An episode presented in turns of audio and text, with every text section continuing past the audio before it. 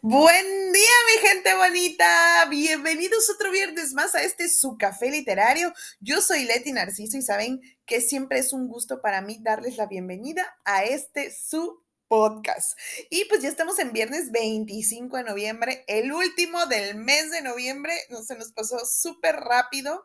Y pues ya la próxima vez que nos escuchamos vamos a estar en diciembre con toda con todo el ambiente navideño.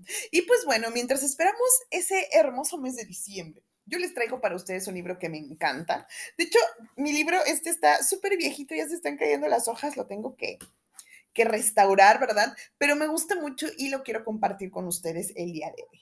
Es el libro de Ayesha, El retorno de ella, de Ryder Higgard, este eh, autor. De hecho, me parece que este libro es parte de una tetralogía. La verdad, yo solamente tengo uno y es este, pues el que yo eh, he leído, que quiero compartir con ustedes. No he leído los otros, pero este por lo menos me encanta, así que no dudo que los demás también estén eh, muy interesantes, ¿verdad? Entonces, si alguien conoce cuáles son los otros y me los podría compartir los nombres para buscarlos, se los agradecería mucho, ¿verdad? Ahí por el Instagram, café-literario B612. Y pues bueno, ya saben que si no me pongo a hablar como loca, entonces mejor nos vamos al libro.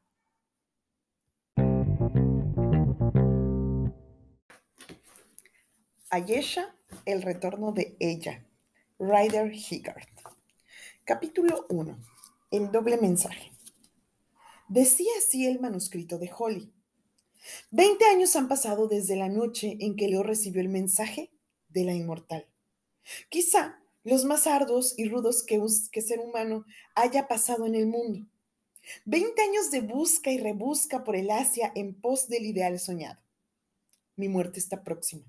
La siento llegar, pero no importa, me alegro, porque quizá en la otra vida hallaré lo que me está prometido.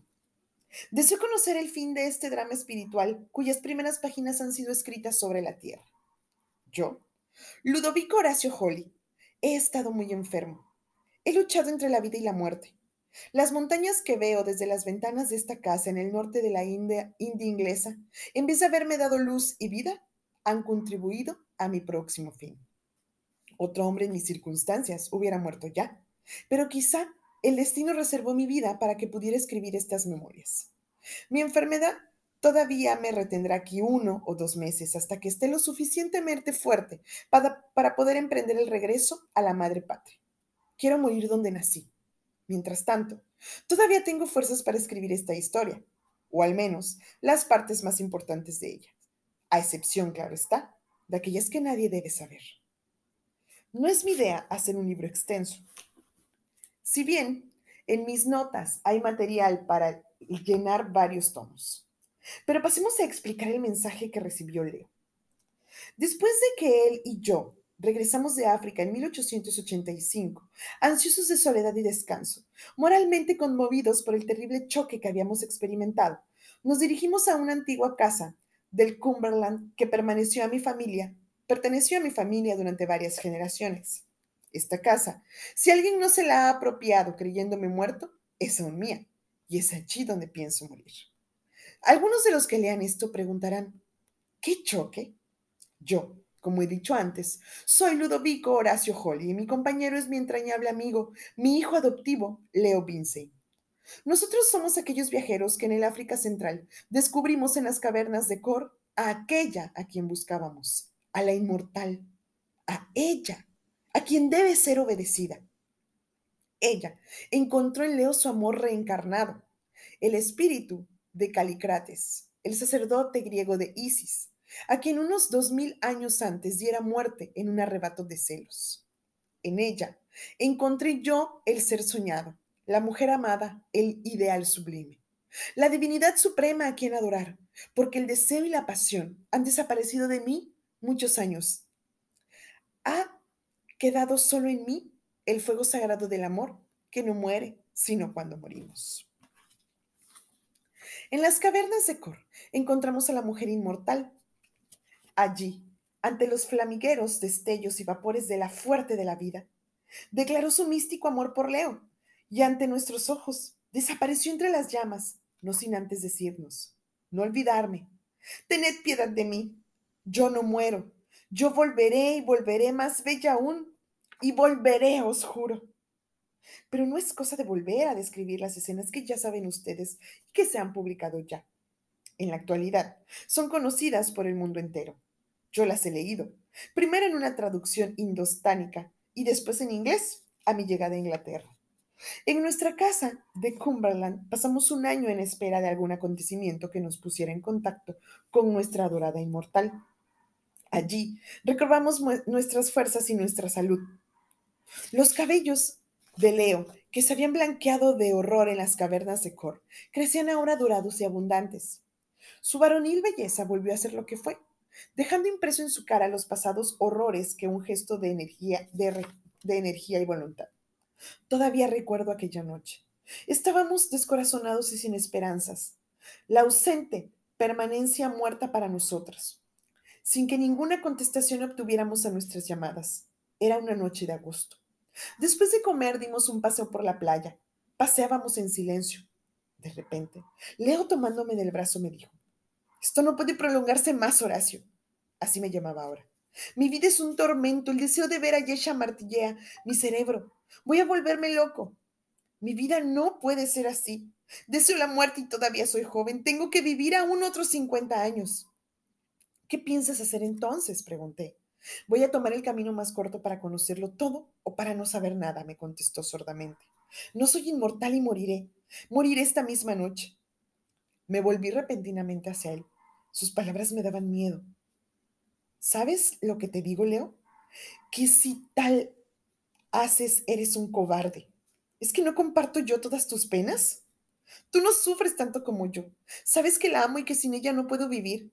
Además, tú eres más fuerte que yo, has vivido más. No, no puedo, no quiero vivir más. Pero eso es un crimen. Es el insulto mayor que puedes hacer al poder divino que te ha creado. Es un crimen que te hará acreedor al mayor castigo que el cerebro humano puede imaginar. Quizá la separación eterna de ella. Pero, ¿tan gran delito es para un hombre torturado por el dolor el que tome un cuchillo y con él se separe de una vida que ya no tiene objeto, con ansia loca de buscar el olvido? ¿Es que no hallará merced tal ser humano? Yo te repito, Horacio, que moriré esta noche. Ella está muerta y quizá en la muerte estaré más cerca de ella. Pero, ¿por qué crees eso, Leo? Quizá ella viva. No. Si viviera, estoy seguro de que me hubiera enviado algún mensaje. Pero dejemos esta cuestión. No hablemos más de ello. Dimos la vuelta y nos dirigimos hacia casa, en silencio. Tenía la seguridad de que Leo estaba loco. Aquel terrible choque moral había destruido su razón. De otra forma, no comprendía su manía del suicidio. Leo era un hombre muy religioso y en su trato había tenido ocasiones de conocer sus estrictas opiniones en tal materia. Me volví y le dije, Leo, ¿será posible que hayas perdido el corazón hasta tal punto que no te importe dejarme solo? ¿Es así como pagas todo el cariño que siempre te he demostrado? Quieres mi muerte. Haz esa locura y mi sangre caerá sobre tu cabeza. ¿Tu sangre? ¿Por qué tu sangre, Horacio? Porque el camino es ancho y por él pueden caminar dos personas juntas. Juntos hemos vivido y juntos moriremos. Si te matas, ten la seguridad de que moriré. Y serás tú quien me haya matado. Leo exclamó. Está bien. Te prometo que no me mataré esta noche. Daremos otra oportunidad a la vida. Llegábamos a casa. Le contesté solamente, está bien. Y sin cruzar palabra me fue a mi cuarto lleno de congoja porque estaba seguro de que, una vez poseído el, el deseo del suicidio, este llega a convertirse en una obsesión tan fuerte que la vida se hace imposible, acabando por matarse. En mi desesperación dirigí mi alma a Yesha exclamando, si tienes algún poder, si de alguna forma puedes hacerlo, da una muestra de que todavía vives y no permitas que muera, muera tu amado. Ten piedad de su pobre corazón dolorido. Sin esperanza León no puede vivir y sin él yo moriré. Cansado ya, me dormí. De repente, me despertó la voz de Leo hablándome muy bajo, pero en un tono excitado a través de la oscuridad. Horacio, me dijo. Horacio, amigo mío, escucha. Me incorporé en la cama. Con todas las fibras de mi cuerpo en tensión. Por el tono de su voz, comprendí que alguna cosa había ocurrido, que me iba a cambiar el destino de nuestras vidas. Déjame encender una luz primero, contesté. Sin luz es mejor, Horacio, escucha. Me acosté y ya dormido. He tenido el sueño más extraño y más emocionante que imaginar puede. Me parece que estaba en el cielo entre las nubes. El cielo estaba muy negro y no había una estrella que brillara en él. Una, un gran estremecimiento se apoderó de todo mi ser. De repente subí disparado millas y millas hacia el espacio. Vi entonces una pequeña luz y pensé que sería una estrella que venía hacia mí. La luz se agrandó lentamente como si fuera un globo de fuego. Descendía y descendía hasta que llegó a posarse sobre mi cabeza, tomando la forma de una lengua de fuego. A la altura de mi cabeza se detuvo y permaneció estática. Y la luz que irradiaba, pude ver la figura de una mujer envuelta en la llama. El resplandor se atenuó y pude entonces ver claramente a la mujer. Y Horacio, amigo mío, era Ayesha, Ayesha, la misma, sus ojos, su cara, su cabello. Me miraba con reproche como diciendo, ¿por qué dudaste? Intenté hablar, pero mis labios permanecieron mudos. Traté de avanzar y abrazarla, pero mis brazos permanecieron quietos. Había una barrera entre nosotros. Ella con la mano me hizo la señal de que la siguiera. La seguí. Mi espíritu parecía haber huido de mi cuerpo, pero volvió a mí para poder seguirla. Nos dirigimos velozmente hacia el oeste, pasando tierras y mares. En un punto se detuvo. A nuestros pies, brillando a la luz de la luna, aparecieron las ruinas del palacio de, de. Más lejos se veía la cabeza de Etíope, y entre las mismísimas marismas vi a los árabes, nuestros compañeros de antaño. Job estaba también entre ellos. Levantó la cabeza y me vio. Cruzamos los mares de nuevo y los arenosos desiertos. Cruzamos más mares. Vimos las costas de la India a nuestros pies y hacia el norte, siempre hacia el norte. Vimos enormes macizos de montañas cubiertas de nieves externas. Pasamos por encima de ellas y nos detuvimos un instante sobre la meseta. Había un monasterio. Vimos a los monjes orando sobre su terraza. Si volviera a verlo, reconocería. Tenía la forma de media luna y lo que es más, a poca distancia se elevaba una gigantesca estatua de algún dios venerado en los desiertos. Yo creo que conocería esto. ¿Cómo? No lo sé. Estoy seguro que aquellas montañas pertenecían al Tíbet. Más montañas y un desierto, más montañas y picos elevados. Cerca del monasterio se elevaba una montaña de roca solitaria y más alta que la de los sus contornos. Nos detuvimos sobre su nevada cresta. De repente, en otras montañas de sus alrededores, surgió una luz semejante a las que se cruzan los marinos en el mar. Nos dirigimos hacia allí, atravesando una gran llanura, en la que había varias aldeas y una ciudad situada sobre un despeñadero. Cuando llevamos al abrupto pico, vi que este tenía la forma de cruz ansata, símbolo de la vida en el pueblo egipcio, y que estaba formada por la superposición de capas de, lava, hasta alcanzar cerca de 100 pies de altura. Vi también que el fuego que brillaba y que habíamos visto desde lejos procedía del cráter de un volcán. Sobre la cresta de este pico permanecimos largo rato hasta que la sombra de Yesha, señalándome con la mano hacia el cráter, desapareció de mi vista. Entonces me desperté. Horacio, no hay duda. Este es el mensaje de que envía Yesha. Su voz cayó en la oscuridad, pero yo permanecí absorto por la extraña revelación. Entonces, Leo, sacudiéndome por un brazo, me dijo agriamente, agriamente, ¿duermes? Habla, por Dios, habla. No, le contesté. Nunca he estado más despierto, pero deja que reflexione. Me levanté y me dirigí hacia la ventana abierta y descorriendo la cortina me puse a contemplar el cielo. Este era de un gris perla oscuro, teniendo en los primeros colores del amanecer. Leo vino hacia mí apayándose en el afeizar. Tan junto estaba que sentía su cuerpo temblar como si estuviera aterido de frío. ¿Crees que es un mensaje? le pregunté. Yo creo que se trata simplemente de una pesadilla. No fue un sueño, me contestó contrariado. Estoy seguro que ha sido una visión. Está bien, si quieres, será una visión. Pero hay visiones falsas y reales. ¿Cómo podemos saber si tu visión es verdadera? Escúchale. ¿Crees que tu imaginación no está trastornada por todos los sucesos pasados y por la preocupación constante de la mujer amada? ¿Soñaste que estabas solo en el universo? ¿Es que no están todas las criaturas humanas también solas? ¿Soñaste que el fantasma de Ayesha vino hacia ti? ¿Tú crees que se ha marchado alguna vez de tu lado? ¿Soñaste también que cruzabas el mar y pasabas por lugares que estaban frescos en tu memoria y que llegabas hasta los límites de lo desconocido? ¿Es que no se llega a lo desconocido cuando estamos a la puerta de la muerte? No te preocupes, Leo. Fue un sueño solamente. No, estoy seguro. Fue un mensaje lo que he visto. Es lo que haré. Tú haz lo que quieras. Mañana salgo para la India. Contigo si quieres, si no solo. ¿Por qué hablas así, Leo? Yo no he recibido ningún mensaje, pero a pesar de ello, no puedo dejar solo un hombre que hace unos momentos quería suicidarse para que sea víctima de los peligros de Asia Central. Todo lo que nos queda por hacer es buscar una montaña que tenga la cúspide en forma de crux ansata. ¿Pero tú crees que Ayesh estará reencarnada en el Asia Central como sacerdotisa gran lama o algo así? No he pensado en eso, pero ¿por qué no?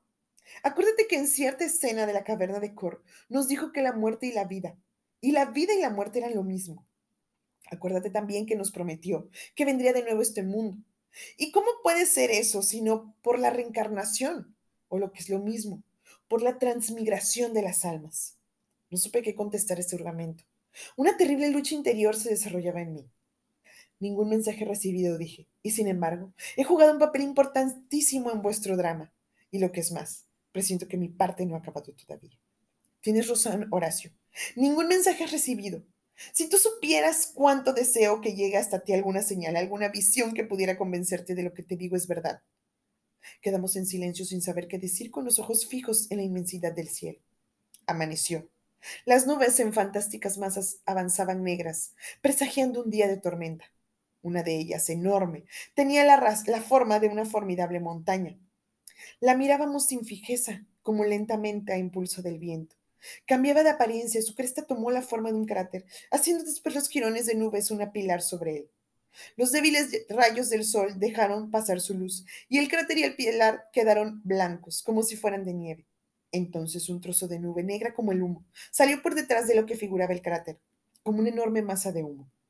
Mira, Horacio, díjolo en voz temblorosa, esa es la forma de la montaña que vi en mi visión. Allí está el pilar, y tras él el fuego. Horacio, Horacio, el mensaje es para los dos, Horacio. Miré como queriendo grabar su forma y sus contornos en mi cerebro, hasta que el viento lentamente continuó su obra, cambiando la forma de las nubes. Leo, hijo mío, exclamé, voy contigo al Asia Central. Y ese es el capítulo número uno de este fascinante libro. ¿Qué tal, eh? Ya les di una súper adelantada y yo creo que los dejé súper picados, ¿verdad? Para encontrar el libro, buscarlo, pedirlo prestado, comprarlo como ustedes quieran, pero de verdad no se van a arrepentir. Como vean, pues aquí nuestros protagonistas pues empiezan un viaje, emprenden un viaje en busca de Ayesha. Dado que pues Leo ha tenido esta visión, él está seguro que Ayesha ha regresado, que Ayesha va a reencarnar o que ya está reencarnada más bien y la va a encontrar. Pues a partir de aquí comienza esta súper aventura, de verdad que no se van a arrepentir, van a encontrar de todo, de todo en este eh, libro, la verdad, el autor tiene una imaginación impresionante y aparte eh, vamos viajando junto con ellos, los lugares, la descripción, eh, los, los, este, los demás eh, personajes que van apareciendo en este libro. Se los súper recomiendo, les recuerdo el nombre, Ayesha, el retorno de ella, de Ryder Hickard. Espero que les haya gustado este adelanto del primer capítulo del libro, ¿verdad? Espero que lo hayan disfrutado. Y pues muchas gracias por estar conmigo otro viernes más en este su café literario. Yo soy Leti Narciso. Regálenme un like, un follow en el Instagram, café-literario B612. Descansen mucho, nos vemos, cuídense y nos escuchamos el próximo viernes ya en diciembre. Besitos, bye.